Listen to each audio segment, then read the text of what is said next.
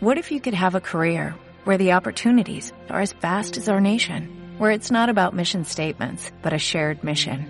At U.S. Customs and Border Protection, we go beyond to protect more than borders, from ship to shore, air to ground, cities to local communities. CBP agents and officers are keeping people safe.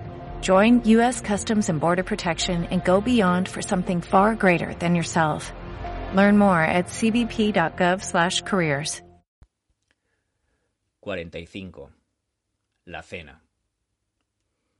Para este programa, los alimentos que nutren el cuerpo físico son considerados como símbolos de los espirituales, que son los que alimentan el alma del ser humano.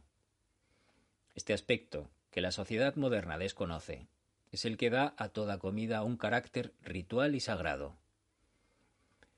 El estómago y el aparato digestivo en general, que ocupa la parte media y central del cuerpo, representa un verdadero atanor alquímico, la fragua de Vulcano, gracias al cual las sustancias positivas de los alimentos se sutilizan pasando a la sangre, vivificadora de todo el organismo, y las negativas e inservibles o simplemente groseras pasan a los conductos laberínticos del intestino para su posterior absorción y evacuación.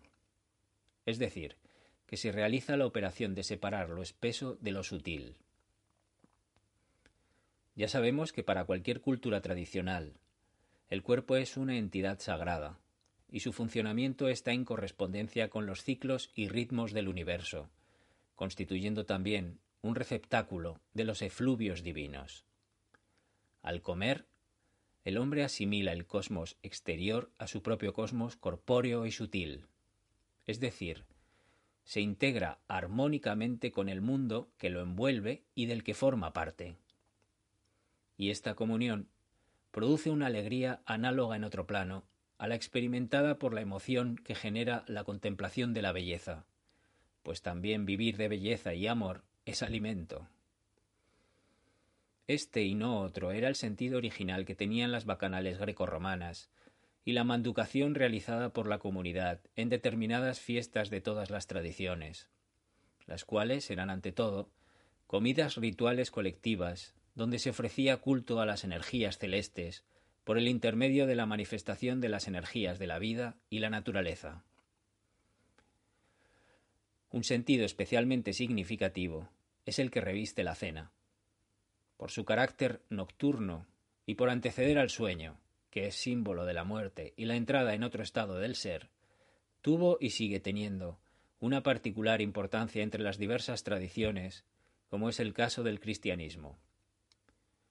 La última cena que Jesucristo ofreció a los apóstoles, previa a su crucifixión, instituyó el misterio de la Eucaristía bajo las especies del pan, cuerpo, y del vino, sangre, espíritu, productos vegetales extraídos de la naturaleza y elaborados y fermentados por el fuego, origen de la luz y el calor.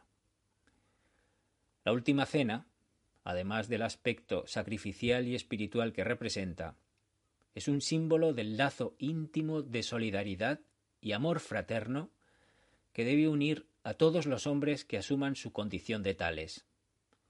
En este sentido, la palabra cenáculo, que proviene de cena, indica el lugar donde se reúnen hombres que comparten esencialmente las mismas ideas, en relación con las cuales los sentimientos y pasiones propias de lo humano han de encontrarse en perfecta armonía.